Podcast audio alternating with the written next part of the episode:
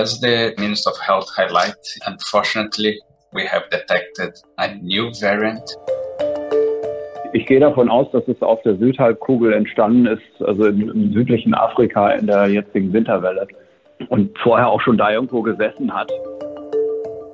Wie entstehen diese Variants of Concern? Also was wir jetzt doch mittlerweile ganz klar sehen, ist, dass die besorgniserregenden Varianten genetische Eigenschaften haben, die sich stark von den allgemein zirkulierenden Varianten oder zumindest die, die Art der Veränderung und die Rate der Veränderung sich stark unterscheidet. Also da passiert irgendwas Besonderes. Ich sage das immer, immer wieder. Ich weiß, es ist auch schwer, aber wirklich jeder, der jetzt irgendwie so eine totale Sicherheit da ausstrahlt, was das jetzt bedeutet, diese Sicherheit gibt es einfach nicht. Herzlich willkommen zu Pandemia. Wir melden uns sehr schnell wieder seit der letzten Episode. Das bringt es so mit sich. Das sind hektische Zeiten. Ich bin Nikolaus Seemark. Neben mir sitzt Laura Salm-Reiferscheid. Hallo Laura. Hallo. Und gegenüber von mir sitzt Kai Kupferschmidt. Hallo Kai. Hallo. Wir sprechen heute über Omikron. Das ist das Wort der Stunde. Uns haben sehr viele Leute auf Twitter und überall sonst so geschrieben, dass wir doch dazu vielleicht mal was machen sollten. Und das ist uns natürlich auch selbst auch schon eingefallen. Also wir haben jetzt ein bisschen was zusammengetragen, beziehungsweise meine zwei ähm, MitpodcasterInnen haben das getan und wir wollen mal so ein bisschen zusammenfassen, was die richtigen Fragestellungen an der Stelle sind und was Antworten sind, die man schon geben kann. Ja, wir wissen es nicht. okay, ja, wir sind fertig. Spoiler, äh, genau. nee, also ein ja. bisschen was kann man vielleicht erzählen, was äh, darüber hinausgeht. Kai, wie hat das denn eigentlich überhaupt alles angefangen?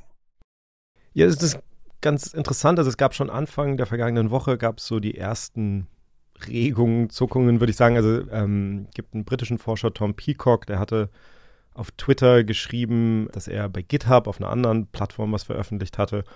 Und in diesem GitHub-Beitrag da hatte er sich, also der sitzt quasi in, in Großbritannien und äh, beschäftigt sich die ganze Zeit mit den ganzen Erbgutsequenzen, die so reinkommen. Ne? Mhm. Also man muss sich klar machen, dass wir inzwischen, glaube ich, fünfeinhalb Millionen Erbgutsequenzen haben, die auf dieser Plattform GISAID äh, öffentlich geteilt worden sind. Also SARS-CoV-2 Erbgutsequenzen, die quasi auf der ganzen Welt gesammelt und dann sequenziert wurden. Ist das das gleiche wie eine Variante? Nein, ein Erbgut ist ja erstmal nur von irgendeinem Virus ein Erbgut. Also da bei den 5,5 Millionen sind wahrscheinlich, ich weiß nicht, eine Million Delta und eine Million Alpha. Okay, okay, so. das war mir nicht ganz klar. Mhm. Ähm, genau, aber dem war jetzt eben aufgefallen und das meiste sieht eben genau gleich aus. Also das meiste, äh, nicht genau gleich, aber da ist nichts groß anders. Und ihm war halt aufgefallen, dass da ein paar Erbgutsequenzen waren, die vor kurzem reingekommen waren, die sehr anders waren. Das waren drei Erbgutsequenzen, die Forscher in Botswana sequenziert hatten und eine war von einem Reiserückkehrer aus Südafrika, der nach Hongkong zurückgekehrt war und äh, in Hongkong sequenziert worden war. Und diese vier Sequenzen waren wirklich sehr anders von all den anderen Sequenzen, die er vorher gesehen hatte. Und deswegen hat er direkt diesen Beitrag geschrieben und hat gesagt, das könnte beunruhigend sein. Und er hatte, das ist ganz interessant, also er hat dann auch schon, was die Forscher dann machen, ist ja, die bauen dann schon mal so einen kleinen Stammbaum, wo sie quasi zu versuchen, diese Erbgutsequenzen mit all den anderen so ein bisschen in einen in, Kontext, in Kontext stellen. zu stellen, genau. Und natürlich nicht mit allen 5,5 Millionen, du nimmst dann so ein paar und da wurde halt sofort klar irgendwie, das sitzt dann auf so einem super langen Arm. Und da waren überhaupt keine, also keine anderen Erbgutsequenzen, die irgendwie dazwischen fielen. Also so ein bisschen. Also keine Etappen sozusagen auf dem Weg dahin. Genau, also es ist so ein bisschen so, als würdest du jetzt irgendwo, was weiß ich, die Ur-Ur-Urenkelin von jemand finden, aber du, es gibt keine, keine Vorfahren. keinen Hinweis irgendwie auf die ganzen Vorfahren sozusagen. Mhm. Also das, mhm. Und sowas ist halt für Forscher immer direkt so ein, also denen fällt sowas natürlich sofort auf. Ich habe zum Beispiel mit Christian Andersen gesprochen, das ist ein dänischer Forscher, der in San Diego arbeitet und der die ganze Zeit im Grunde an den Erbgutsequenzen von, mhm. von SARS-CoV-2 arbeitet. Und ähm, er hat mir aus dem, aus seiner Slack-Unterhaltung vorgeschlagen, ich weiß nicht, ob jeder Slack kennt, das ist so eine, so eine Arbeitsplattform, ne? Dann hat er mir vorgelesen, das war 7.30 Uhr äh, morgens in Kalifornien ähm, an, dem, an dem Mittwoch, am 24. November. Mhm. Und dann bekommt er eben eine Nachricht von einem anderen Forscher aus Schottland, Andrew Rambeau, auch ein sehr bekannter Forscher, der diese Erbgutsequenzen untersucht. Und der hat dann eben diesen GitHub-Beitrag von Tom Peacock ihm geschickt und hat dazu geschrieben, diese Variante ist komplett gaga. Oder also hat geschrieben, this variant is completely insane. Und dann hat Christian Andersen sich das halt angeguckt und hat dann geantwortet, holy shit, that is quite something. The length of that branch. Also krass, wie lang dieser Arm ist. Also das sind so diese Sachen, das fällt denen halt sofort auf, weil es eben suggeriert, okay, da ist irgendetwas, das, das fällt jetzt ein bisschen aus dem, aus dem üblichen Rahmen raus.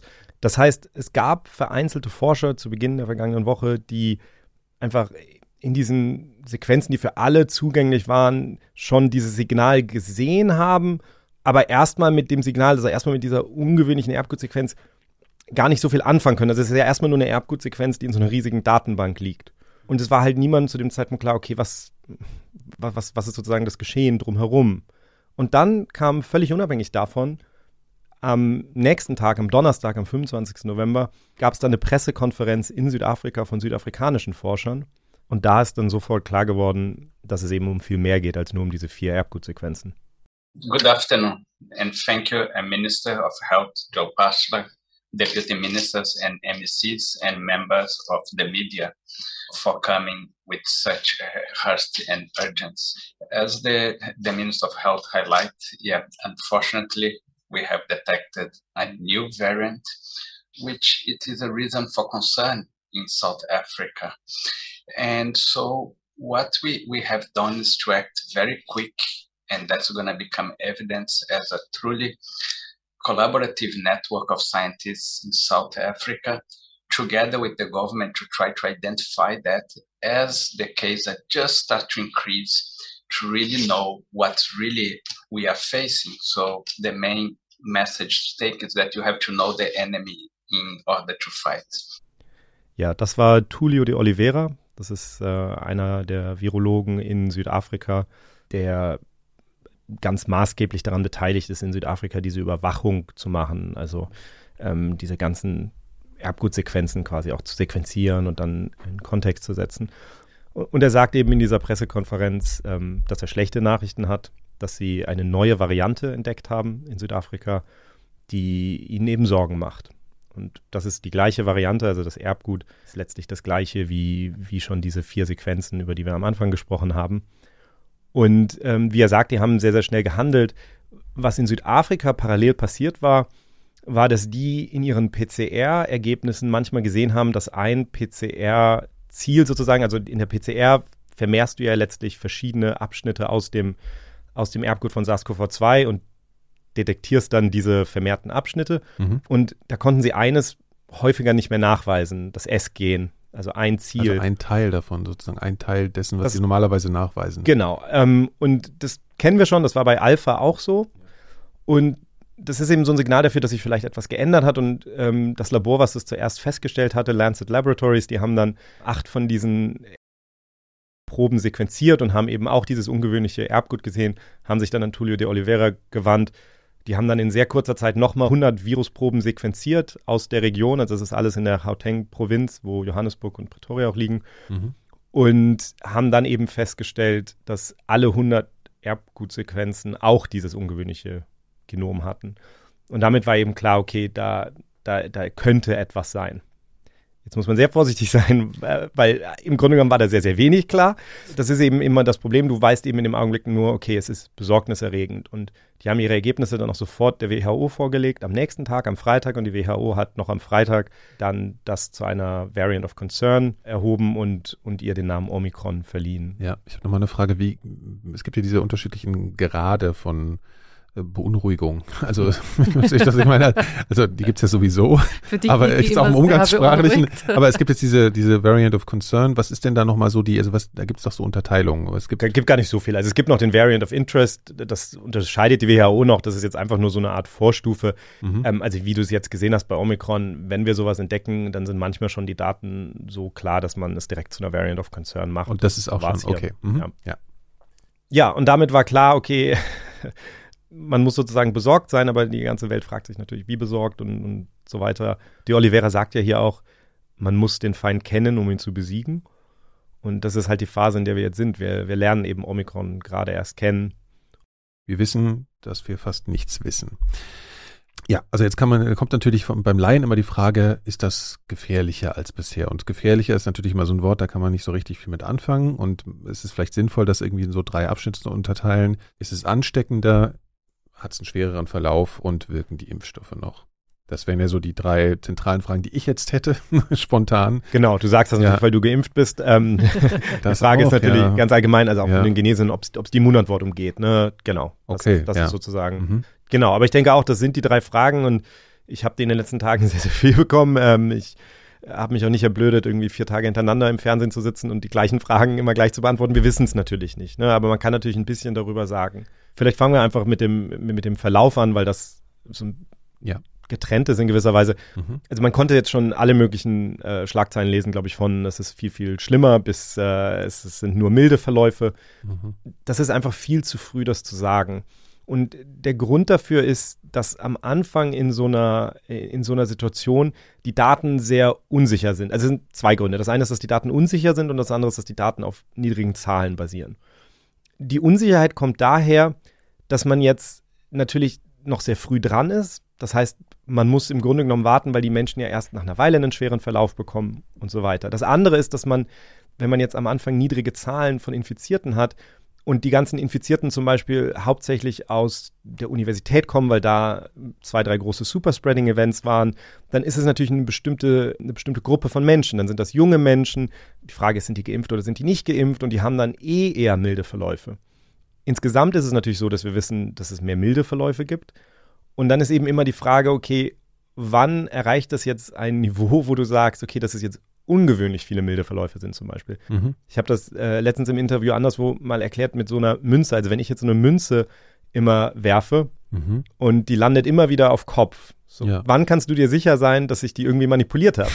Weil natürlich Ja. kann es, also wenn die, Zufall kann ja auch zehnmal hintereinander, theoretisch, ne? So, Genau. Ja, also zumindest, ich überlegen, wenn die fünfmal hintereinander auf Kopf landet, dann ist das äh, 1 zu 32, dass das passieren kann. Natürlich kann es auch fünfmal Zahl sein, das ist auch 1 zu 32, also wäre es ein, eine Wahrscheinlichkeit von 1 zu 16, dass du so ein ungewöhnliches Ergebnis siehst. Also nur ganz kurz, Niki Laura. und ich gucken schauen uns gerade sehr beeindruckend an. Das Vielleicht kannst du die, da, nach der Sendung uns die Rechnung nochmal erklären. Aber Okay, nein, ich benutze wir glauben, das, wir das, das glauben jetzt nicht, einfach. ich benutze das Beispiel mit den, mit den, mit den ähm, Münzwürfen gerne, um, um den P-Wert zu erklären, weil das ein schönes Beispiel dafür ist, wie Wissenschaft entscheidet, wann etwas statistisch signifikant ist. Okay. Und darum geht es ja letztlich. Mhm. Ne? Wie auch immer, auf jeden Fall, da gibt es eben so bestimmte Grenzen, bestimmte Schwellen, die man überhaupt erstmal erreichen muss. Also man braucht eine gewisse Anzahl an Patienten und dann muss man die natürlich alle auch noch miteinander vergleichen können. Also Mhm. man braucht die richtige Vergleichsgruppe und so weiter. Das, das dauert einfach. Und tatsächlich ist es bei dem Verlauf, ist jetzt so meine persönliche Einschätzung aus den letzten zwei Jahren, ist, dass wir den Verlauf, dass das Alpha zum Beispiel jetzt etwas mehr schwere Verläufe verursacht, das ist im Grunde Monate später erst so richtig klar geworden. Also das ist überhaupt nicht so, das ist ja nicht so, dass die ganzen Patienten da ankommen jetzt und, und irgendwie mhm. sind alle viel, viel kränker und jeder sieht das sofort, sondern das sind statistische Signale. Du sagst dann, okay, es werden eben nicht, was weiß ich, 2% äh, von, von dieser Gruppe irgendwie ins Krankenhaus wandern, sondern 3% oder so. Das macht wahnsinnig viel aus, insgesamt natürlich. Aber das ist gar nicht so leicht, das nachzuweisen. Also bei dem Punkt bin ich sozusagen im Moment noch, ich, ich glaube, der wird am schwersten sein, zumindest wenn der Unterschied nicht sehr, sehr groß ist. Ne?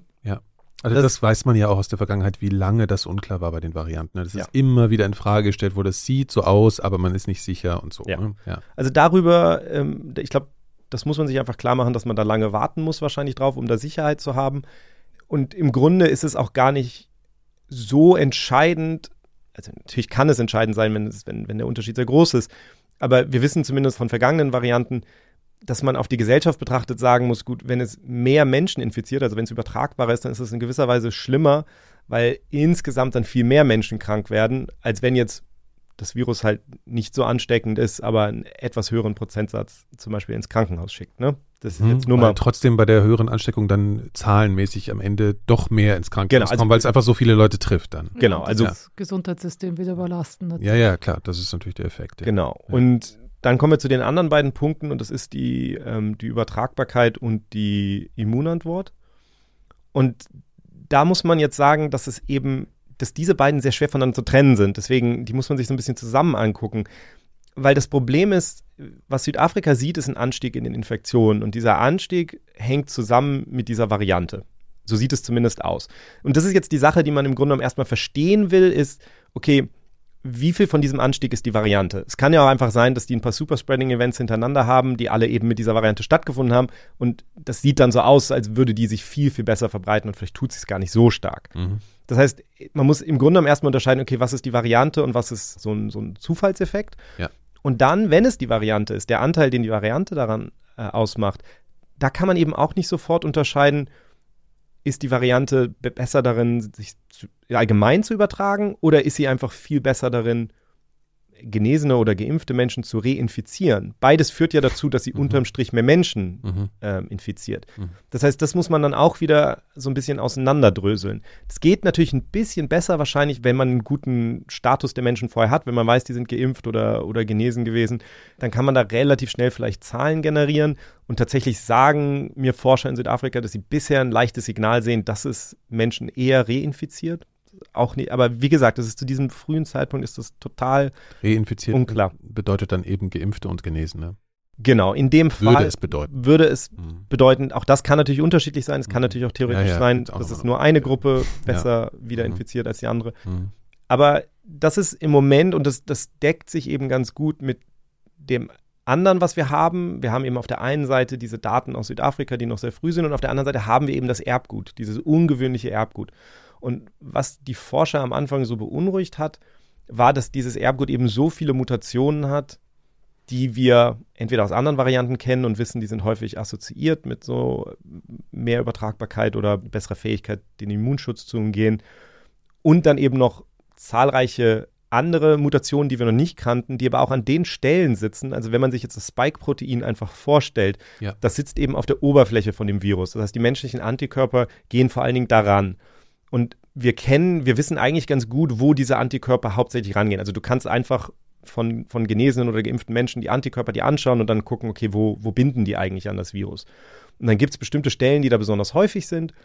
Und danach teilst du dann auch die, die Antikörper in verschiedenen Klassen ein. Und hier scheinen eben die Stellen von, von den drei großen Antikörperklassen, die Stellen scheinen sich alle verändert zu haben, wo die. Dass die Antikörper binden. nicht mehr so passen, ne? So stellt das, man sich das ja vor. Genau, also das ist zumindest die Vermutung. Wir wissen natürlich ja. nicht, ob ja, ja, wirklich nicht mehr so gut passen. Aber das zusammen eben, also einfach diese, mhm. dieses Signal aus dem Erbgut, was wahnsinnig schwer zu interpretieren ist, weil so ein Virus eben am Ende als, als tatsächliches Objekt in, in, in der Welt irgendwie anders ist, als man sich das jetzt vielleicht vorstellt. Und auch Mutationen, die einzeln schlimm sind, können zusammen plötzlich nicht mehr so schlimm sein und umgekehrt. Ne? Also da, da finden wahnsinnig komplex. Genau, da finden ja. wahnsinnig viele Prozesse statt, die wir noch mhm. nicht wirklich gut überblicken. Aber die Sorge kommt einfach aus diesem beobachteten epidemiologischen Signal in Südafrika im Moment und aus dem, wie wir das Erbgut bisher einschätzen. Und so ganz Pi mal Daumen würde ich sagen, die meisten Menschen sehen dieses Erbgut zumindest mehr als ein Immun-Escape-Erbgut. Also die Übertragbarkeit ist auch viel, viel schwerer rauszulesen aus so einem Erbgut. Mhm. Aber wir sehen eben, dass die Veränderungen an diesen Stellen sind, die entscheidend sind für die Antikörperbindung. Und, und es passt mit dem größeren Bild, da haben wir, glaube ich, schon mal drüber gesprochen, dass der Gedanke war, okay, am Anfang, wenn so ein Virus in die Menschheit geht und es gibt noch keinen Immunschutz, dann kann es natürlich besser darin werden, sich äh, auszubreiten von Mensch zu Mensch. Aber irgendwann, wenn dann viele Menschen infiziert waren oder geimpft sind, dann muss das Virus natürlich vor allem diese Hürde überspringen. Das heißt, es macht auch Sinn, dass wir jetzt nach zwei Jahren dieser Pandemie an einem Punkt sind, wo die Varianten vielleicht eher Immun-Escape-Varianten werden, Immunflucht-Varianten, als dass sie unbedingt Übertragbarkeitsvarianten sind. Nur nochmal, um das zu erklären, es betrifft potenziell immer Genesene und äh, Geimpfte, habe ich vorhin schon mal gesagt, nur wir von Immunescape oder Immunschutz umgehen sprechen, betrifft das immer potenziell diese beiden Gruppen. Genau, wobei auch da wieder wenn wir jetzt über Immunescape reden, es ist natürlich sehr viel komplexer. Zum einen ist die Immunität eines Genesenen etwas anders von der Immunität eines Geimpften. Das liegt einfach daran, dass der Geimpfte ja überhaupt nur das Spike-Protein gesehen hat, weil nur das Spike-Protein im Impfstoff, muss man sagen, es liegt am Impfstoff. Ich rede jetzt über die Impfstoffe, die hier in der Regel gegeben werden. Ja. Es gibt ja zum Beispiel chinesische Impfstoffe, die das ja. tot. Wir reden von mRNA, zum Beispiel Moderna genau, oder Genau, da ist ja in der Regel das Spike-Protein mhm. äh, oder in dem Fall die Information für das Spike-Protein drin. Aber das bedeutet, dass, dass, wenn sich das sehr stark verändert hat, das hat dann natürlich einen etwas anderen Einfluss, mhm. während wenn du jetzt infiziert wurdest damit, dann hast du halt noch andere Sachen, also andere Teile des Virus gesehen und dann kannst du natürlich auch noch andere Teile haben, gegen die du eine, eine mhm, Immunantwort okay. hast. Also jetzt nur mal als ein Beispiel. Das bedeutet nicht, ja. dass die Immunantwort, die natürliche Immunantwort besser ist. Ja. Sie ist ein Tick breiter. Das ist, das ist jetzt mal das eine. Und das andere ist dann natürlich, dass wir ja nicht nur die Antikörper haben.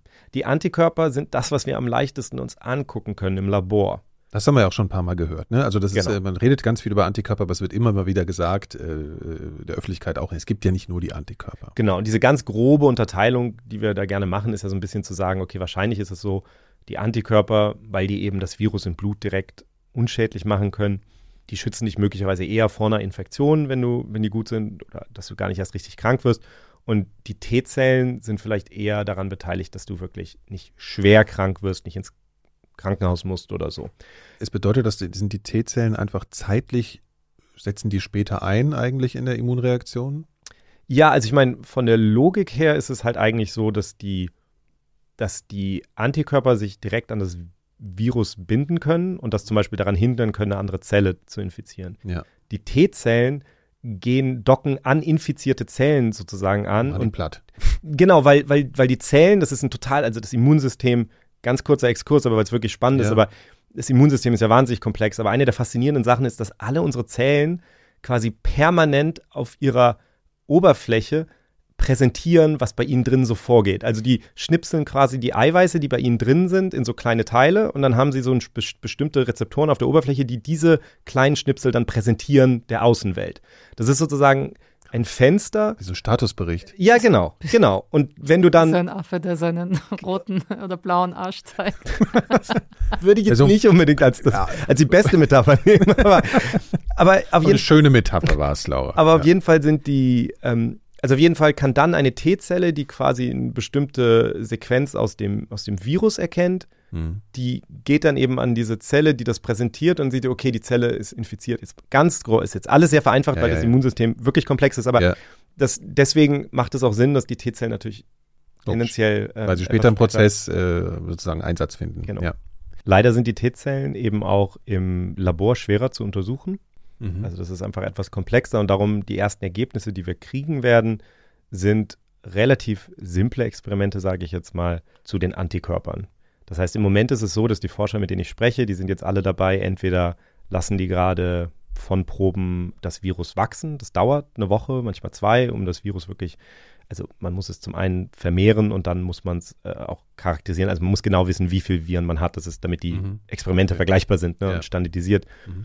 Und es gibt andere Forscher, die eben versuchen, das künstlich zu machen. Also was man manchmal macht, ist, dass man dieses Spike-Protein einfach in ein anderes Virus einsetzt. Das macht es ein bisschen leichter, da muss ich nicht das ganze Virus wachsen lassen, sondern da gibt es so ein System für, ähm, das sind meistens Lentiviren, die die benutzen. Und da tun die dann das Spike-Protein rein. In diesem Fall ist es tatsächlich so, dass dieses Spike-Protein so viele Veränderungen hat, dass jetzt die, ganzen einzelnen Mutationen quasi einzubauen relativ lange dauern würde.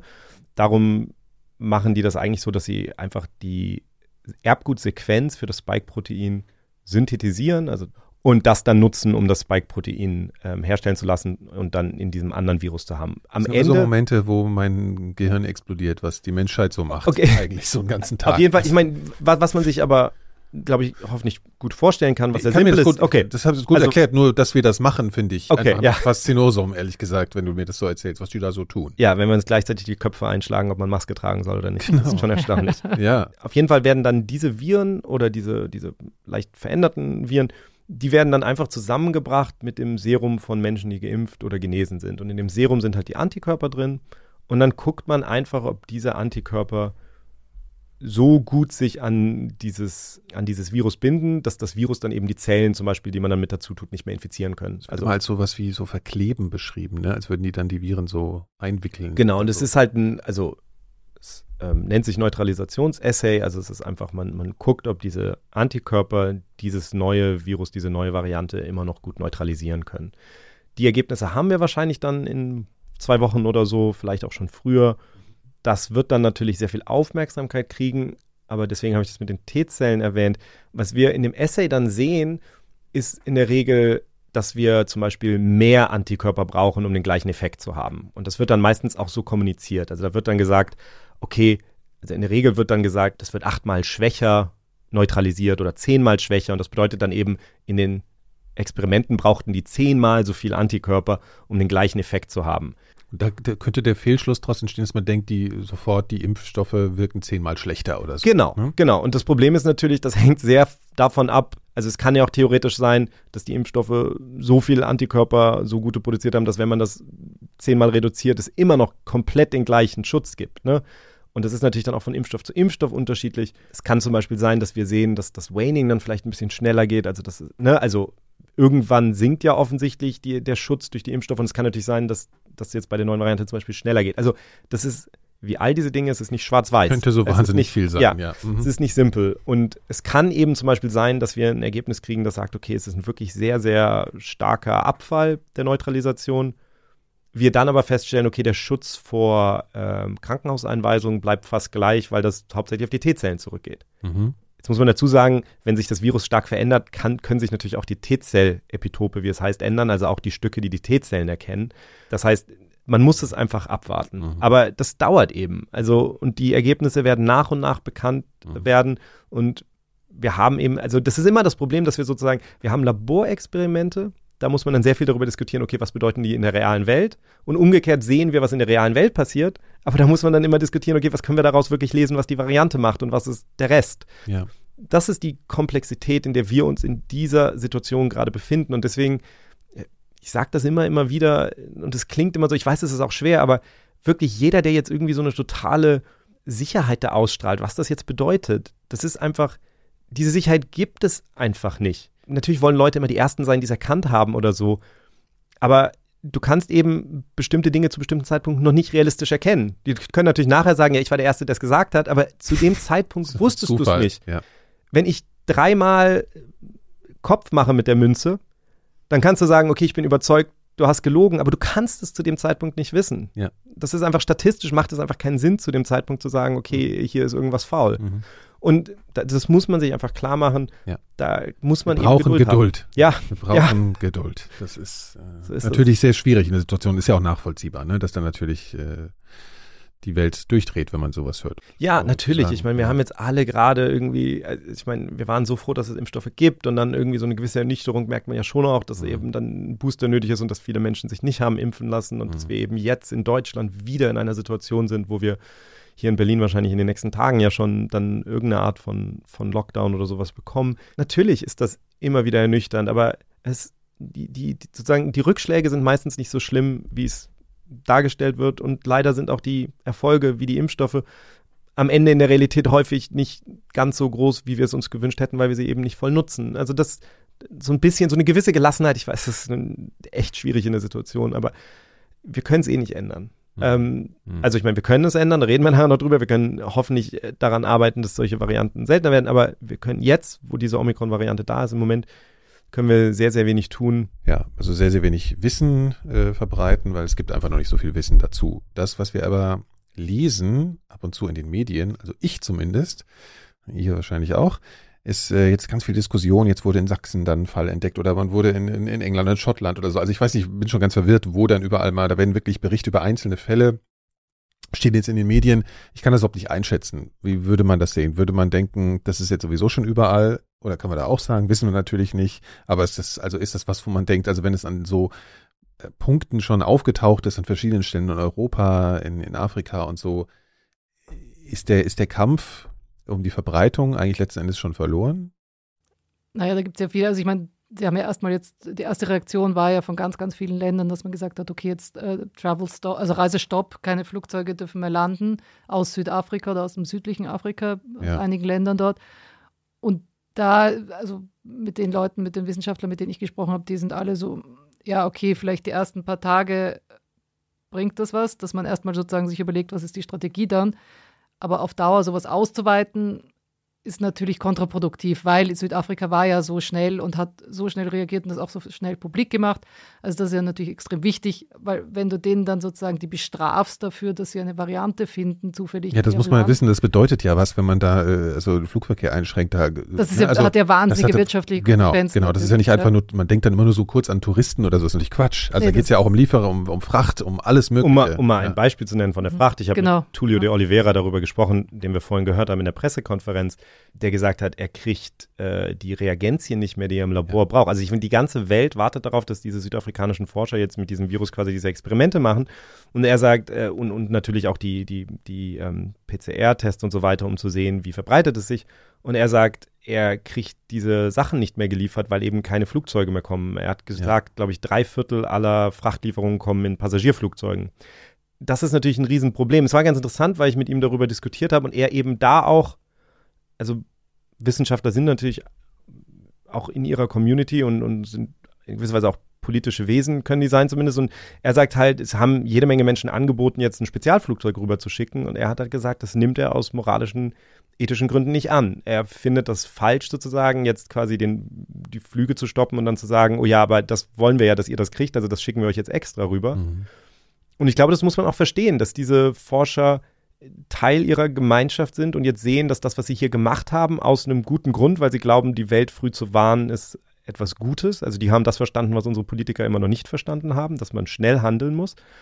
Und das haben sie getan und sehen jetzt die Konsequenzen, die das für ihre Gemeinde hat. Wobei man noch gar nicht weiß, ob das zum Beispiel wirklich jetzt aus Südafrika kommt. Das kommt ja noch dazu. Oder was es für ja. Konsequenzen haben Oder wird. Also das ist es ja auch, ja. Und das Interessante ist ja, dass jetzt überall auch in Europa die Fälle aufpoppen. Also man, jetzt in Düsseldorf gerade habe ich vorher gelesen, ein Fall. Also das heißt, das wird jetzt natürlich kommen und sobald auch ein Community Spread, also sich das in, in gewissen Orten unter der Bevölkerung verbreitet, dann sind diese ähm, Reisestopps ja auch völlig äh, nutzlos dann auch, oder? Ich finde es ein, ich ein echt schwieriges Thema, weil, also ich meine, das ist wirklich schwierig mit dem Für und Wider. Also das eine ist, dass wir aus den aus der Verbreitung von anderen Varianten inzwischen wissen, dass es tatsächlich leider einen Unterschied macht, wie häufig die eingetragen werden. Also das haben wir gesehen, dass quasi die, die Zahl der einzelnen Eintragungen dazu führt, ob es sich jetzt schneller verbreitet oder nicht. Das heißt, es kann schon dazu führen, dass es sich langsamer ausbreitet, wenn man jetzt. Eine flattende Curve für einen Auftritt von einer neuen so, Variante. Genau, so ein bisschen. Wobei man natürlich auch sagen muss, dass, was natürlich am meisten helfen würde, wäre, wenn einfach in dem Land, wo die Variante ankommt, so die Maßnahmen so sind, dass der R-Wert zum Beispiel unter 1 ist und dann kann sie sich ja eh nicht ausbreiten oder hat sehr schlechte Chancen, sich auszubreiten.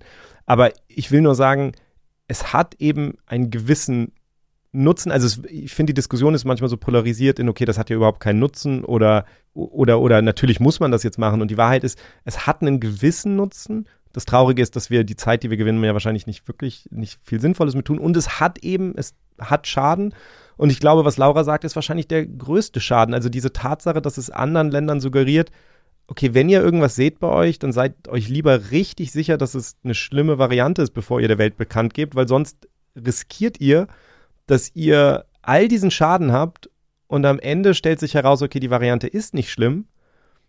Und was dann? Also wie, wie steht man dann da? Also das muss man sich einfach klar machen, dass auch ja. auf diesen Forschern eine ungeheure Verantwortung und ein ungeheurer Druck lastet in dem Augenblick. Aber das meine ich eben, also du willst ja diese Reisebeschränkungen müssen ja einen Sinn haben. Also du kannst ja sagen, okay, wir machen diese Reisebeschränkung jetzt, bis wir ein System äh, aufgestellt haben, wo man sagen kann, okay, jeder, der jetzt aus dem Flugzeug aus, aus wo immerhin aussteigt, äh, wird PCR getestet darf erst, keine Ahnung, darf erst dann raus, wenn das Testergebnis da ist oder ich weiß nicht was, ja. Also dass man, oder der muss in Quarantäne oder was immer, aber das, das, genau, auch da. Dafür ist halt die Zeit da, die man nutzt für diese Reisebeschränkung und dass man dann aber wieder sagt, okay, jetzt haben wir in allen Ländern alles getan, damit das. Genau, und ich, ich denke auch da, also ich, ich sehe das auch so, dass man im Grunde genommen nicht, nicht, nicht Flüge stoppen muss, sondern dass man wahrscheinlich einfach sagen kann, okay, dann müssen halt alle 14 Tage in Quarantäne oder so da, da, regen sich dann viele Leute drüber auf, weil natürlich zu Recht die Leute sagen, äh, okay, das ist nie 100 Prozent, das stimmt natürlich. Aber der Punkt ist, es muss auch nicht, also ich glaube, wir haben ständig dieses Gefühl, und ganz ehrlich, das ist ja gerade das, was Mike Ryan damals gesagt hat. Wenn, wenn jetzt die perfekte Lösung sozusagen her muss, dann werden wir immer spät sein. Es ist total okay zu sagen, wenn wir eine 14 Tage Hotelquarantäne haben für jeden, der irgendwie aus bestimmten Regionen kommt, dann wird das natürlich dazu führen, dass man weniger und die Leute müssen getestet sein, bevor sie ins Flugzeug kommen und müssen hier nochmal einen Test machen.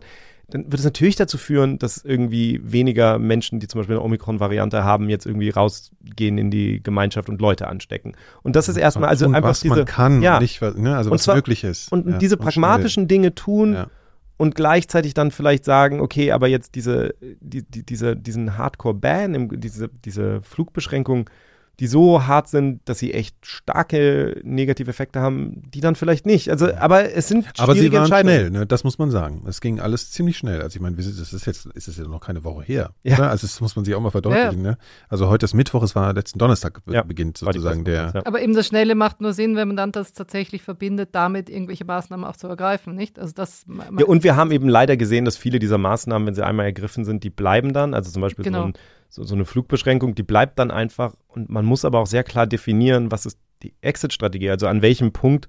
Naja. Also es macht ja zum Beispiel überhaupt keinen Sinn, also es gibt so absurde Regelungen, wo man dann denkt, jetzt was weiß ich, jemand, der aus irgendeinem Land nach Deutschland kommt, wo so gut wie kein Covid ist und der muss jetzt irgendwie einen Test machen, um nach Deutschland zu kommen, wo ich denke, wir sind in Deutschland gerade irgendwie im Hochinzidenzland, also das ist dann ja. irgendwann auch nicht mehr so naja, wahnsinnig. Und es gab ja auch die Zeit des Lockdowns bei uns, das kann ich mich noch erinnern, dass es dann irgendwann so wurde, ja, wie kommen wir denn da wieder raus? Das mhm. hat man vorher gar nicht so gewusst. Ne? Also sowas zuzumachen, alles, das geht irgendwie schnell, aber da, wie macht man dann wieder auf? Das kann auch sehr komplex sein. Ja, und vor allem würde man denken, dass man mittlerweile eine Strategie dafür hätte, weil das war ja schon die Delta-Variante. Also es gab ja. ja. schon Varianten und man hat immer das Gleiche gemacht und ist nie wieder, also ist nie schnell genug daraus gekommen. Ja, es ist immer noch so eine Panikreaktion und ja. man kann sich ja schon fragen, ich meine, man ist, ich bin mal sehr vorsichtig mit diesen Vorwürfen, aber ich finde schon die, die Einstellung zu sagen, okay, da ist was in Südafrika und in Botswana ist es auch gefunden worden, nehmen wir mal noch die sechs, sieben Länder, die da so in der Region sind, mit dazu, um sicher zu gehen, weil wir da keine guten Daten haben. Und dann gleichzeitig bei anderen Ländern, wo es konkret gefunden wurde, natürlich das überhaupt nicht zu erwägen. Also da ist natürlich schon ein gewisser Rassismus, Kolonialismus, was immer man das nennen will. Sagen, wenn in Frankreich ja schon ja, eine Rolle absolut. irgendwie. Also mit Europa würde man nicht genauso verfahren. Nein, ich meine, und natürlich ist innerhalb Europas eine etwas andere Situation und so, das, das muss man auch sagen, ähm, oder zumindest im Schengen-Raum oder so, das ist nochmal eine andere Erwägung, aber, aber ich finde einfach, ja, also da, das ist schon erstaunlich. Da machen wir es uns dann sehr leicht. Da sind wir, da sind wir plötzlich sehr, sehr schnell damit, irgendwas äh, umzusetzen, wenn wir, wenn wir in unserem eigenen Land im Grunde genommen es bisher nicht hinkriegen, das, das in den Griff zu kriegen. Das ist halt schon echt, echt deprimierend zu sehen. Ja, und das also tatsächlich das Ultima Ratio für den Griff kriegen ist tatsächlich, also das hast du, haben sicher auch deine Forscher gesagt, mit denen du gesprochen hast, das Impfen, Impfen, Impfen, oder? Ja, ich meine, also, wir haben, ja, wir haben ja eh nichts. nee, Im Moment, also es ist schon, wenn, wenn sich Deutschland sozusagen vorbereiten will auf Omikron, dann, dann, dann gibt es da natürlich gar nichts Neues zuzusagen. Ne? Es ist, äh, müssen im Moment die Kontakte reduzieren, weil es sich zu stark ausbreitet und wir müssen impfen. Das hilft klar. Selbst wenn diese Variante sehr, sehr viel äh, umgehen würde, würde es natürlich trotzdem noch helfen. Ja, und das ist, glaube ich, auch, was wichtig ist, dass diese Menschen das Vertrauen daran nicht verlieren. Das fällt mir immer wieder auf, dass wenn, also das ist ja schon allein, dass die Impfungen bisher auch nicht 100 Prozent geschützt haben, dass das immer viele Menschen dazu verleitet zu denken, na dann brauche ich es ja auch nicht machen. Also das ist natürlich wirklich absurd jetzt das in unserer Runde, aber das gilt da halt wieder genauso. Selbst wenn dann der Schutz wieder ein bisschen sinkt, es lohnt sich trotzdem es zu machen. Einfach, weil es immer einen gewissen Schutz bietet und der viel besser ist als keiner. Ich denke mir mal, in dieser ganzen, also durch die ganze Bank weg, durch die ganze Pandemie, immer dieses, immer dieses Schwarz-Weiß-Ding. Es ja. ist, okay, Travel Bans machen keinen Sinn, weil das breitet sich eh aus. Kann man so natürlich nicht sagen. Umgekehrt zu sagen, äh, natürlich. Let, let it go, ja. Ja, macht auch keinen, also einfach dieses so, alles, was wir in dieser Pandemie machen, das ist, sind wir auch schon zigmal drauf zurückgekommen, glaube ich, ist Schweizer Käsemodell du, du versuchst bestimmte Barrieren einzuziehen, die sind alle ein bisschen löchrig, aber wenn du genug davon sozusagen hintereinander hast, dann kommt da nicht mehr viel durch. Und, und das muss einfach, das ist einfach, das ist das Schnellste, das Pragmatischste, es ist das, was du am leichtesten anpassen kannst. Das ist, und es ist eine du, ziemlich was, was gute, auf eine, Mighty Nguyen Kim hat das neulich ganz gut ausgedrückt in dem Video bei, bei ihr, wo sie gesagt hat, der, also die Impfung ist eine echt gute Scheibe Käse. Ja, so. das stimmt. Die ist nicht so, die hat nicht so viele so Löcher. Genau, ist, ja. Nein, genau, aber, ja. aber ich meine, weil du ja auch, du brauchst ja auch immer etwas, was du gerade bei einer Pandemie, du musst es anwenden können, äh, global in verschiedenen Regionen, es muss adaptierbar sein, es muss, also all diese Sachen, mhm. das, das hast du alles, wenn du sagst, okay, wir müssen, wir haben hier verschiedene Maßnahmen und die, die machen wir alle zusammen. Also und das Gute ist halt, dass auch diese ganzen verschiedenen Maßnahmen, das können die Leute teilweise für sich komplett selber anwenden Manches, und ja, es kann genau. die Politik anwenden. Also es gibt so viele Maßnahmen, die, Ja. die effektiv sind und die man wirklich auch, ja, die jeder anwenden kann dann auch irgendwie. Also, was ich mich noch frage, wir haben ja darüber gesprochen, wie schnell man sich anstecken kann, ob sich das verändert hat, der Immunschutz und auch der Verlauf der Erkrankung. Was ich mich natürlich jetzt frage, wie entsteht denn sowas? Und das ist sicherlich auch keine einfache Frage. Wie ist denn Omikron entstanden? Also da gibt es natürlich mehrere Möglichkeiten, mehrere Theorien dazu. Ich fasse die mal zusammen und dann gehen wir noch ins, ins Detail. Also die eine Theorie ist, dass es einfach unentdeckt zirkuliert ist und sich sozusagen einfach unentdeckt mutiert hat und, und immer weiter entwickelt hat, diese Variante. Und deswegen man einfach diese Zwischen, diese Vorfahren nicht, nicht gefunden hat. Ach so, das heißt, es gibt nur eine unentdeckte Evolution, die erst entdeckt wurde, als es schon mehrere Runden gedreht hatte.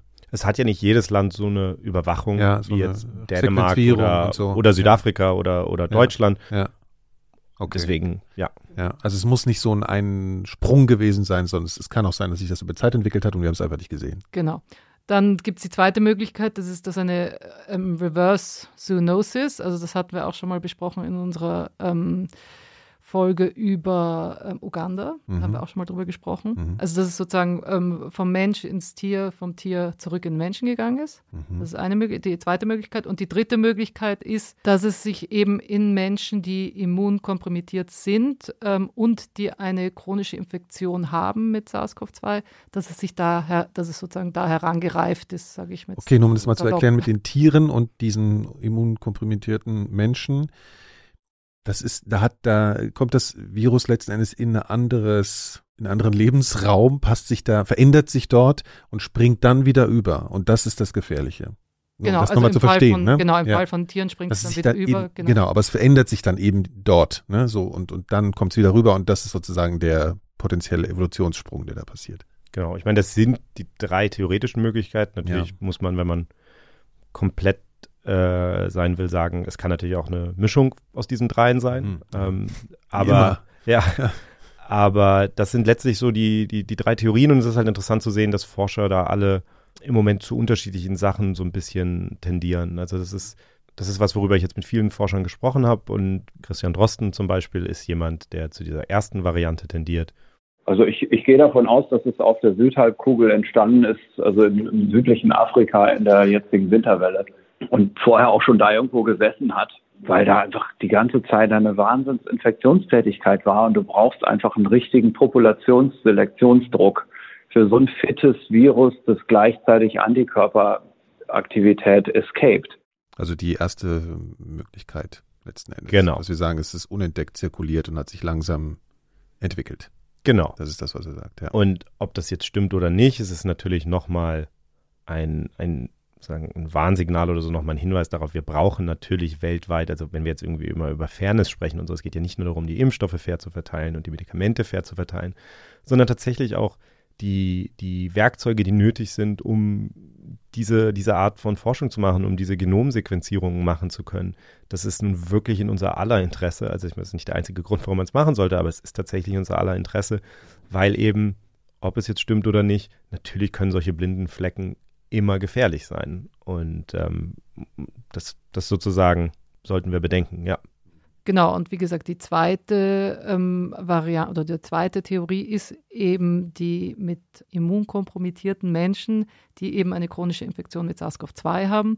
Darüber habe ich mit Moritz Gerstung gesprochen. Er ist Divisionsleiter am Deutschen Krebsforschungszentrum und auch am Europäischen Molekularbiologielabor. Und er befasst sich eigentlich normalerweise mit der Evolution von Tumorzellen. Aber in den letzten anderthalb Jahren hat er sich auch eben mit der genetischen Evolution von SARS-CoV-2 beschäftigt. Wie entstehen diese Variants of Concern? Also was wir jetzt doch mittlerweile ganz klar sehen, ist, dass die besorgniserregenden Varianten genetische Eigenschaften haben, die sich stark von den allgemein zirkulierenden Varianten oder zumindest die, die Art der Veränderung, die Rate der Veränderung sich stark unterscheidet. Also da passiert irgendwas Besonderes. Und eben diese Besonderheit ist, dass dann diese, diese Mutationen so gebündelt und auf einmal auftreten. Da ist es so, dass äh, es Fallbeobachtungen gibt, dass die Evolutionsrate in immunkompromittierten Patienten, die zum Beispiel äh, verschiedene Arten von Leukämien haben oder andere Krankheiten, die Immunsuppression erfordern, oder auch eben HIV, äh, was ja auch zu einer Immunsuppression oder äh, Kompromittierung führt, dass dort diese Patienten sehr, sehr lange, 100 bis 200 Tage Infektion mit SARS-CoV-2 haben können und dass auch während dieser Zeit die Evolution schneller verläuft. Also es, man beobachtet im gleichen Zeitraum mehr Mutationen im Spike-Protein. Die Rate ist ungefähr 50 Prozent bis äh, doppelt so hoch wie bei der Übertragung von Mensch zu Mensch und der gewöhnlichen Infektion, die dann typischerweise nur ein paar Tage bis Wochen dauert. Ich verstehe da was nicht. Also wenn man das Immunsystem zum Beispiel mit Medikamenten runterfährt, ne, wegen Genau wie bei einer Erkrankungen, Chemotherapie zum Beispiel, ja. Warum wird dann die Evolution des Virus angeregt? Ich würde mir da als Laie vorstellen, dass das Immunsystem ja weniger kämpft und deswegen, deswegen weniger Veränderungsreiz auf das Virus ausübt. Nein, nein, es, es geht nur darum, dass diese Menschen, das ist auch nur ein Beispiel, aber es geht um chronisch infizierte Menschen und eine, eine Vorstellung, die wir haben, ist, dass, also wir wissen, dass einige Menschen mit einer, mit einem geschwächten Immunsystem chronisch infiziert sein können. Und das gibt dem Virus dann über einen langen Zeitraum die Ach Zeit, so, sich mit den menschlichen Antikörpern auseinanderzusetzen. Mhm. Tatsächlich ist es aber so, das kam schon bei Alpha damals auf, diese Theorie. Mhm. Und tatsächlich ist es so, dass mir auch viele Forscher gesagt haben, es ist durchaus auch denkbar, dass einfach, es ist, wie gesagt, nichts ist schwarz-weiß. Mhm. Es gibt manche Menschen, die sind nur ein paar Tage krank, es gibt manche Menschen, die sind länger krank. Es kann auch sein, dass es einfach chronisch infizierte Menschen gibt, die überhaupt nicht jetzt irgendwie immunsupprimiert sind. Also es muss gar nicht sein. Ne? Aber, okay, aber das habe ich verstanden. Es ja. geht um den Zeitraum der, der Dauer der Infektion. Und ja, ja verstehe. Mhm. Okay, also eine chronische Infektion, es bedeutet einfach, das Virus ist aktiv länger im Körper und hat deswegen mehr Zeit, sich zu verändern. Ja, es ist eine total spannende Frage, weil die Theorie ist ja eigentlich immer so, so ein Virus, was jetzt quasi dich infiziert, ein paar Tage sich in dir vermehrt und dann springt es zum nächsten und das hat eigentlich gar nicht so viel Interesse daran, sich jetzt großartig mit deinen Antikörpern auseinanderzusetzen, sondern deswegen könnte man sich vorstellen, dass dann zum Beispiel die Übertragbarkeit eher etwas ist, was sich mit der Zeit ähm, verbessert. Ja. Wenn es jetzt aber irgendwie 100, 200 Tage in dir gefangen ist oder so, dann könnte das halt anders sein. Und eine der großen Fragen, die wir nicht beantworten können, ist, ob der Selektionsdruck in einem Patienten, der lange infiziert ist, wirklich sich unterscheidet von dem Selektionsdruck, den ein Virus erlebt, das sich jetzt äh, alle paar Tage weiter verbreitet. Das mhm. ist eine Theorie. Christian Drosten hat mir ganz klar gesagt, wir kennen das von der Grippe. Da gibt es Menschen, die sind chronisch infiziert. Die haben dann Viren in sich, die so ein bisschen, die so ein bisschen sich gelernt haben, irgendwie mit den Antikörpern auseinanderzusetzen. Die sind aber in der, in der freien Wildbahn quasi total schlecht darin, Menschen zu infizieren. Die verbreiten sich nicht. Mhm. Und die kommen vor Ort halt besser. Und das klar. ist der Grund, warum er diese Theorie eben nicht so überzeugend findet. Aber ich habe auch mit Forschern gesprochen, die gesagt haben, möglicherweise ist das bei SARS-CoV-2 anders. Möglicherweise ist es so, hm. dass der Selektionsdruck zwischen Menschen und innerhalb eines Menschen sich gar nicht so stark unterscheidet. Also, ja, ja. we don't know. Ja. Danke, Kai. ja, okay. Ähm, gut, also das ist jetzt, äh, hast du jetzt erklärt, ähm, Laura, und äh, Moritz Gerstung hat es auch erklärt. Das ist sozusagen die äh, Variante, dass man sagt, okay, das entsteht eben in, in, in Menschen, die chronisch infiziert sind. Das bedeutet aber letzten Endes auch irgendwie, dass die Leute, die vielleicht eine HIV-Infektion haben, irgendwie unter einer besonderen Beobachtung stehen, ist ja auch irgendwie ein komischer Zustand, oder? Also, äh, naja, man muss da extrem aufpassen, dass das natürlich nicht ein Stigma auslöst. Und das Problem ist natürlich auch, dass ähm, Südafrika natürlich extrem betroffen ist, was HIV angeht. Und das heißt, da muss man vorsichtig sein, aber auf der gleichen ja. äh, Seite gibt es eben auch ähm, Beispiele von solchen Infektionen, also von solchen ähm, chronischen Infektionen in anderen Leuten, also eben die Leukämie hatten und da gab es äh, besorgniserregende Varianten ja auch eben, die in anderen Ländern entstanden mhm. sind. Also es ist ja nicht immer alles aus Südafrika gekommen und äh, die auch eben andere Krankheiten, wo man glaubt, es könnte in Leuten entstanden sein, die eben andere ähm, Krankheiten hatten. Also es, man kann sich, es gibt alle möglichen Krankheiten, die auch zu einer Chronifizierung von so einer Infektion führen können und dann eben zu so einer Mutation. Also da, da können wir uns nicht auf HIV irgendwie jetzt nur konzentrieren oder so. Das ist einfach Quatsch. Nee, gar nicht. Also ich nee. meine, es ist sogar eher so, dass man, also er nennt ja auch die Leukämie-Patienten da. Also es ist ja. ja eher so, dass wir wissen, dass bestimmte Menschen Medikamente bekommen, zum Beispiel, die, ja, die jetzt genau. ganz spezifisch äh, zum Beispiel die Antikörperantwort reduzieren und so. Mhm. Ähm, aber ich finde es trotzdem als Gedanke, wir haben ja heute auch Welt-AIDS-Tag, wo wir es hier aufnehmen, und ich finde es äh, als Gedankenexperiment zumindest natürlich schon ganz interessant, ähm, sich klarzumachen, so alles Hypothese im Moment, aber wenn es jetzt zum Beispiel so wäre, dass sich so eine Variante wie Omikron in dem Fall vielleicht mal in, bei einem Menschen ähm, entwickelt hat, der, der hat dann auch nicht eine HIV-Infektion, die, die so unter Kontrolle ist, wie die, die ich habe, wenn ich meine Medikamente nehme, sondern das da geht man dann davon aus, das Immunsystem ist wirklich geschwächt. Das heißt, der ja. ist im Zweifelsfall nicht in Behandlung. Das hat man übrigens gesehen. Also es gibt Forscher in, in Südafrika, der Alex Sieger zum Beispiel, die haben ähm, Patienten gehabt mit einer unkontrollierten HIV-Infektion. Die hatten dann eine chronische SARS-CoV-2-Infektion und dann hat man denen die Medikamente, dann hat man die gut eingestellt auf, auf ihre HIV-Medikamente und dann ist auch die SARS-CoV-2-Infektion weggegangen. Das heißt, in diesem hypothetischen Szenario zumindest fällt uns gerade die globale Gesundheitsungerechtigkeit auf die Füße, mhm. in der Hinsicht, dass wir quasi mit der letzten Pandemie nicht vernünftig umgegangen sind und bis heute nicht in der Lage sind, obwohl wir Medikamente haben, die theoretisch jedem Menschen ermöglichen, ein weitgehend normales Leben zu leben mit HIV, dass wir diesen Menschen eben nicht diese Hilfe haben zuteilkommen lassen bisher, kann theoretisch zumindest ein Grund dafür sein, dass jetzt eine bestimmte Variante mal gekommen ist. Das ist dann äh, der sozusagen der Schnittpunkt zwischen diesen beiden Pandemien. Nochmal, es ist total hypothetisch. Ich will es nur mal sagen, um klarzumachen, diese Effekte sind eben denkbar und das ist jetzt nicht der Hauptgrund dafür, aber es ist auch wieder mal ein Grund, mhm. der zeigt, warum man mit diesen Dingen sozusagen umgehen muss, bevor es dazu kommt. Und falls sich hier gerade ein paar Menschen an den Kopf kratzen, weil Kai gerade von der letzten Pandemie gesprochen hat. Also wir haben darüber auch schon mal eine dreiteilige Serie gemacht ja. und wir reden da natürlich über HIV-Aids. Ja. ja. Genau, und was es ja natürlich auch zeigt, ist, dass diese Menschen natürlich besonders schützenswert sind und das heißt, dass man noch mehr ähm, wie sagt man, also Arbeit da reinstecken muss, ja, genau. um diese Menschen zu schützen, ja. sei es durch Medikamente, sei es durch äh, Tests, durch, also, also ich mein, auf der ganzen Welt natürlich. Ja. Also ich habe zum Beispiel mit Forschern gesprochen, die gesagt haben, wenn diese, also ich würde sagen, dass von den Forschern, mit denen ich gesprochen habe, die Mehrheit immer noch zu dieser Variante tendiert, also irgendeine Art von chronische Infektion. Wenn das so ist, gibt es durchaus Forscher, die sagen, das zeigt ja zum Beispiel, dass man ähm, Menschen für, für, bei der Impfung priorisieren muss und so weiter also ich meine, HIV-Infektion zum Beispiel ist ja auch ein Grund für die Priorisierung in Deutschland. Aber nur so als Beispiel, man kann sich natürlich vorstellen, dass man eigentlich auch, ja. mehr Mühe sich geben muss, sozusagen ja. diese besonders vulnerable Menschen zu finden. Aber es sind natürlich häufig, wenn man sich jetzt vorstellt, also ich meine, in Südafrika sind die meisten Menschen ja auf, sind ja unter Behandlung. Also wir sind ja zum Glück inzwischen an einem Punkt, wo die meisten Menschen mit antiretroviralen Medikamenten gegen HIV behandelt werden. Wir sind weit entfernt von dem Ziel, das ausgegeben wurde, 90, 90, 90. Also 90, 90 Prozent der Menschen, die HIV infiziert sind, wissen, dass sie infiziert sind. 90 Prozent der Menschen, die wissen, dass sie infiziert sind, haben Zugang zu den Medikamenten. Und 90 Prozent der Menschen, die diese Medikamente bekommen, kommen so gut klar mit den Medikamenten und so gut eingestellt, dass sie, dass sie keine, Leben genau, und dass sie mhm. auch nicht mehr infektiös ja. sind und so weiter. Ne? Ja. Also das ist, das ist sozusagen so ein übergeordnetes Ziel, was, was eigentlich ausgegeben wurde. Aber das, ich will damit nur sagen, das sind dann natürlich die Menschen, die, die jetzt schon nicht erreicht werden mit diesen Medikamenten, sind im Zweifelsfall natürlich auch wirklich Menschen, die ohnehin dann auch bei SARS-CoV-2 im Zweifelsfall schlechter erreicht werden. Also und schlechter erreicht, das ist nicht deren Schuld, sondern das bedeutet, dass wir als Gesellschaft uns mehr, ich, auch wichtig, ne, dass mehr Mühe geben müssen. Diesen ja. Schuldimpuls, so, das ist natürlich, der ist wirklich extrem falsch an der Stelle. Also ja. wie falsch er auch nur sein kann. Und dann haben wir natürlich jetzt ähm, noch den dritten Punkt, ja, die lieben Dritte Abend. Theorie. Ja, die, dritten, die dritte Theorie, die lieben Abendtierchen. Ja.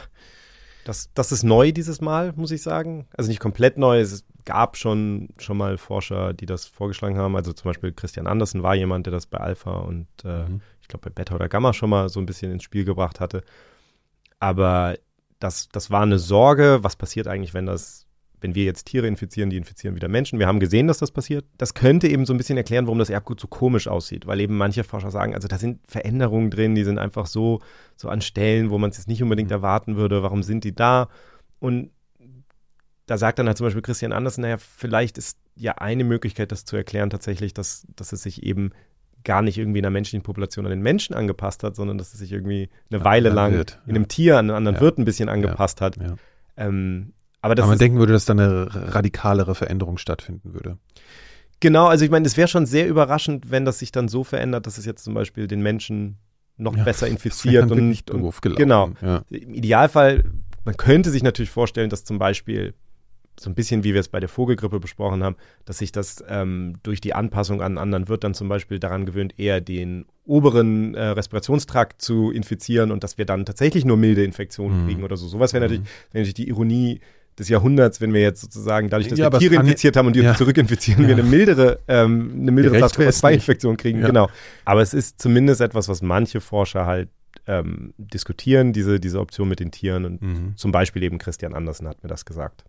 I think we do have to consider a possibility, optimizing receptor binding in a different host, not in a human, which I can't remember if I if we discussed that previously, but it was something I hypothesized around the emergence of, of alpha and beta 2 that maybe these were not actually selected in like immunocompromised hosts. maybe, maybe it was a, an animal reservoir, right, with a spillback and then a zoonosis.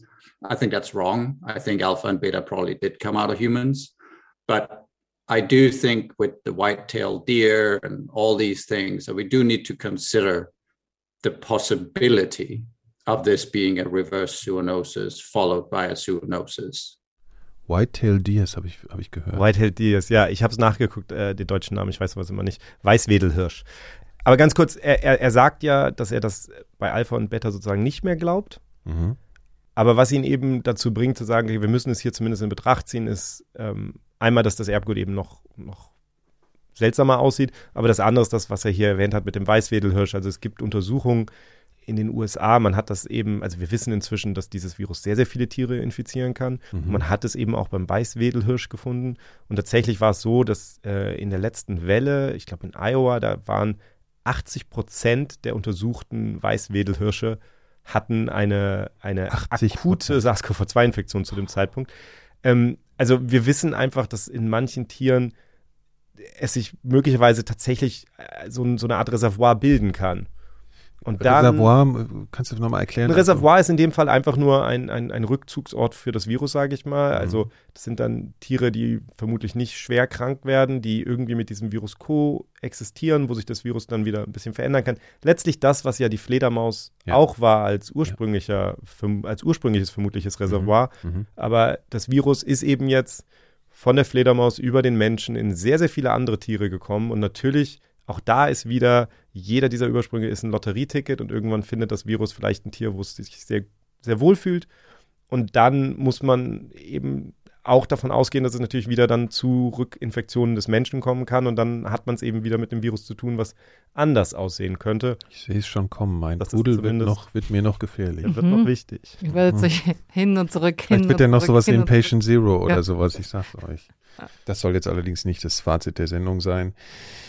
Ähm, sondern, naja, also ich glaube, wir sind irgendwie ein bisschen schlauer jetzt, aber w- irgendwie über den, über den Fakt, dass wir wenig wissen, das ist ein verwirrender Zustand. Aber ich habe auf jeden Fall ein bisschen was verstanden, zumindest warum wir nicht so viel wissen und dass wir noch ein bisschen Geduld brauchen ähm, oder vielleicht auch ein bisschen mehr Geduld und dass das halt einfach notwendig ist. Ja, irgendjemand hatte das auf Twitter ganz schön zusammengefasst mit den Worten mehr oder weniger, äh, wir wissen, dass gerade etwas passiert, wir wissen nur noch nicht was.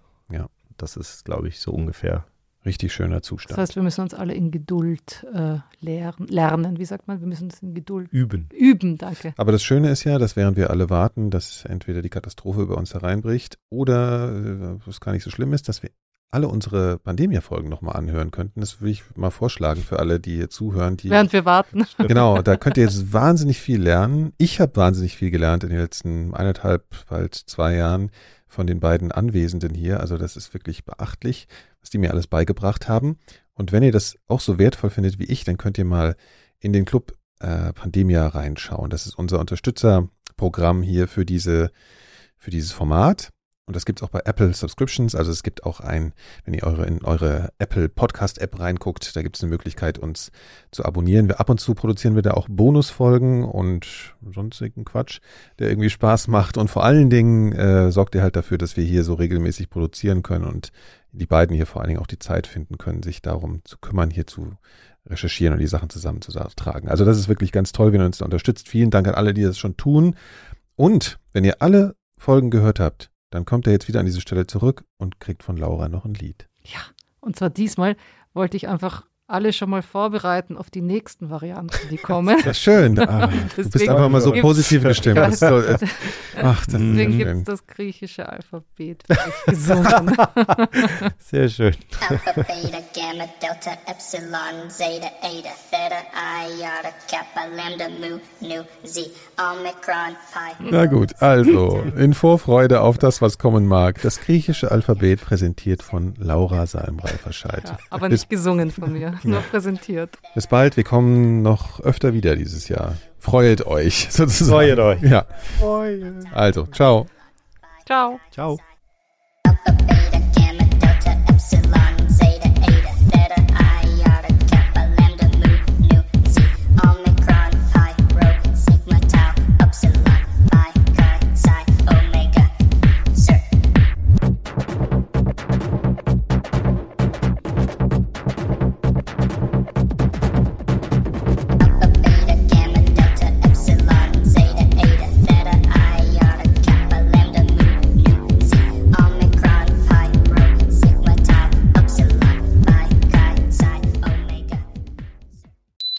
Produktion von 4000 Hertz.